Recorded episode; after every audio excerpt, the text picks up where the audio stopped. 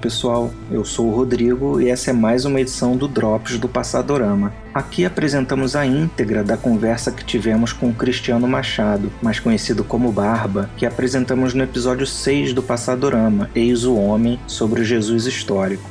O Barba é pastor, filósofo e host do podcast Teologia de Boteco, que se você ainda não conhece, é melhor conhecer. Na conversa com o Passadorama, ele apresentou sua visão cristã sobre o caráter histórico do cristianismo e algumas das suas apropriações recentes. Ele começou falando sobre a forma como a figura de Jesus tem sido utilizada atualmente.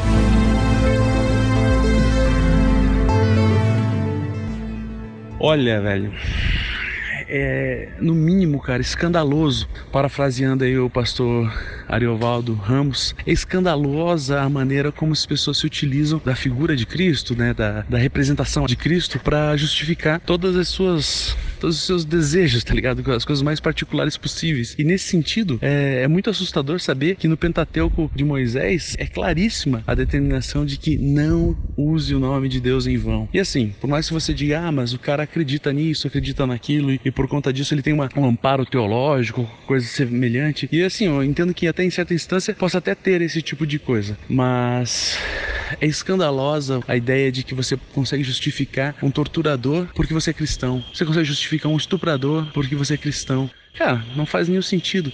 E nessa perspectiva mais óbvia, assim, e eu sei, eu tenho certeza absoluta que em algum momento da minha vida eu também já tentei, mesmo que involuntariamente, justificar as coisas que eu acredito, as particularidades, né, das coisas que eu acredito a partir de um discurso cristão. Mas tão logo eu verifiquei isso, eu já coloquei de lado, né? O meu maior problema é você instaurar, né, uma instituição que se utilize disso, né, que se utilize dessa estratégia de camuflar seus interesses próprios, interesses muitas vezes comerciais, a partir de um discurso religioso. Isso é, é problemático ao extremo, tanto numa perspectiva política quanto numa perspectiva teológica. O Barba também comentou sobre a demonização muito comum no cristianismo brasileiro das religiões de matriz africana, Bom, associar um banda, candomblé, banda, tambor de Minas, qualquer expressão desse tipo ao diabo ou coisa equivalente, é, tem uma série de problemas teológicos aí. E todas essas associações são dadas não por questões bíblicas, porque se você pensar bem, ah, os autores da Bíblia não tiveram qualquer contato com qualquer expressão religiosa dessa. Então seria até inconcebível você, sabe, dizer que os autores bíblicos escreveram que é um banda de diabo ou que a cultura religiosa, sei lá, dos ciganos é do diabo qualquer coisa semelhante, porque eles não tiveram contato. É, sabe? É como você falar que Jesus falou que, sei lá, que a internet é do diabo, ou que o comunismo é do diabo. Não, não, não tem como você fazer essa associação, porque, porque é ilógico, cara, é anacrônico falar isso. O que você pode dizer, na minha leitura bíblica, é o seguinte: se determinada religião prega alguns valores na perspectiva social e não metafísica, porque no que tange a metafísica eu não posso julgar, não, não, não tenho como saber se o cara que está lá no terreiro, se ele está incorporado de fato é, numa entidade, seja ela qual for, ou se o cara tá fingindo. Isso eu não tenho condição. Sei lá, se eu fosse um psicólogo ou alguma coisa assim, eu poderia até fazer uma análise desse tipo, mas em primeira instância não. Se o que ele ensina são coisas que rompem com a lógica da dignidade humana, que rompem com a lógica dos princípios elementares do cristianismo, aí sim eu posso entrar no mérito. Mas eu tenho que tomar muito cuidado para não, não generalizar uma ação pontual, né? Sei lá, um determinado cara em um determinado terreiro é um canalha, sei lá, no caso do João de Deus aí, né? Que é um cara lá que é ligado ao espírito espiritismo, se não me engano, é o espiritismo kardecista, e pelo jeito o cara, porra, tem mais de 300 denúncias de assédio sexual e estupro contra ele. Agora, a partir disso, eu vou dizer: bom, então todo sacerdote espírita é um estuprador? Eu acho que aí é um pouco de, mais que exagero, é um pouco de canalice, porque nessa mesma lógica eu poderia dizer que todo pastor evangélico é um ladrão ou manipulador ou coisa semelhante, né? Porque é, exemplos não faltam. Então, eu acho que associar qualquer outra cultura religiosa ao diabo ou coisa semelhante é, no mínimo, falta de capacidade de interpretação bíblica porque em nenhum momento Jesus Cristo fala coisa semelhante a isso. Outro ponto tratado por ele foi a separação entre o Jesus histórico e o Jesus da fé cristã. Sim. Dá para você distinguir o Jesus homem-deus do Jesus figura histórica. E dá para fazer essa distinção de uma maneira bem óbvia. Isso aí é uma coisa que não, não sou eu que estou falando, nem, nem eu que inventei. É, é muito simples você distinguir os valores metafísicos e transcendentes do cristianismo, né? As coisas pro além do material, para as coisas do material, para as coisas da vida prática, para as coisas, né, da realidade, vamos dizer assim, vulgar. Então, essas, esses valores da realidade vulgar, da matéria, elas podem ser é, facilmente divididas com qualquer experiência religiosa, né? Tem muita, muita experiência religiosa e eu diria várias delas, sobretudo no Ocidente, visto que o cristianismo, né, tocou em várias perspectivas religiosas que, que se manifestaram aqui. Então é muito fácil você colocar, encontrar coincidências nessa perspectiva entre outras religiões não cristãs. É, na perspectiva metafísica, já, já acho que não. Acho que ela é muito, muito particular, porque a metafísica, sei lá, a cosmologia da Umbanda é muito particular, a cosmologia, sei lá, do espiritismo kardecista é muito particular, da Santo Daime, por aí vai. E daí o que eu posso te dizer assim, nessa perspectiva particular e cosmológica, eu não tenho como acessar, como tocar, muito menos como, como interferir. Sei lá, em alguma instância possa haver uma espécie de magia que eu possa interferir na vida espiritual das pessoas,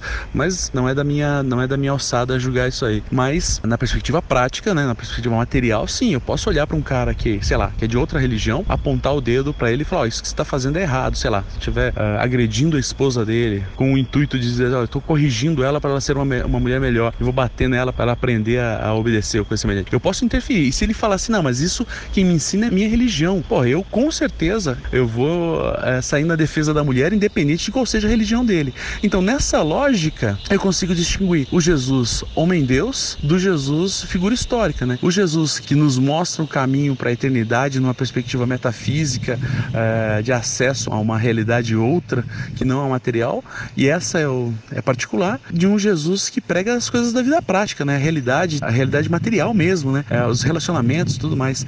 E assim, na maneira como eu penso é, a teologia, né? A partir da teologia da missão integral, tem muitas coisas que estão ali quase que caminhando em paralelo, mas ainda assim elas não podem se misturar. Então, eu vejo que é fácil você distinguir o Jesus figura histórica, qual é inegável, sei lá, até um, um ateu que tem a, a maior é, aversão à religião, ele vai ter que concordar que houve uma figura histórica chamada Jesus que ensinou na Galiléia do século I ou ali naquele, naquele entremeio histórico ali do Jesus homem-deus, né? Que essa aí é uma questão muito particular e cada um vai ter a sua experiência com ele.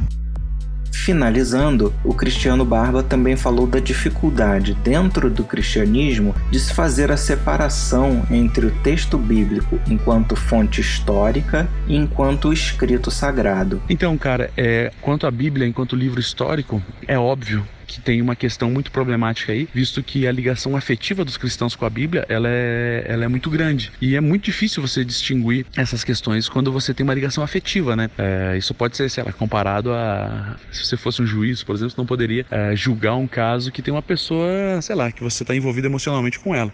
Enfim, não, não sou jurista aqui para falar essas coisas, mas acredito que nessa perspectiva eu poderia dizer que dividir né, a Bíblia enquanto livro histórico ou coisa semelhante para um cristão, eu acho que é possível possível, mas é muito difícil, porque tem muita ligação emocional, tem uma série de questões aí. Mas eu, enquanto homem, enquanto um, um pensador público, enquanto um intelectual público, eu faço questão absoluta de cotidianamente conseguir estabelecer um limite de até onde eu falo da Bíblia acerca da minha fé, acerca das coisas que eu acredito, acerca da minha realidade metafísica, da minha realidade espiritual, uh, e até onde esse livro também tem o seu valor, obviamente, histórico. Assim como outros livros uh, de outras religiões também têm o seu valor histórico, ainda que eu não creia na, nessa perspectiva metafísica deles e tudo mais. Então eu acho que sim, que a resposta é pode e deve ser feita, contudo, eu acho que é muito difícil para a maioria dos evangélicos fazerem isso. É o que me parece pela minha experiência de vida aí enquanto pastor e enquanto filósofo.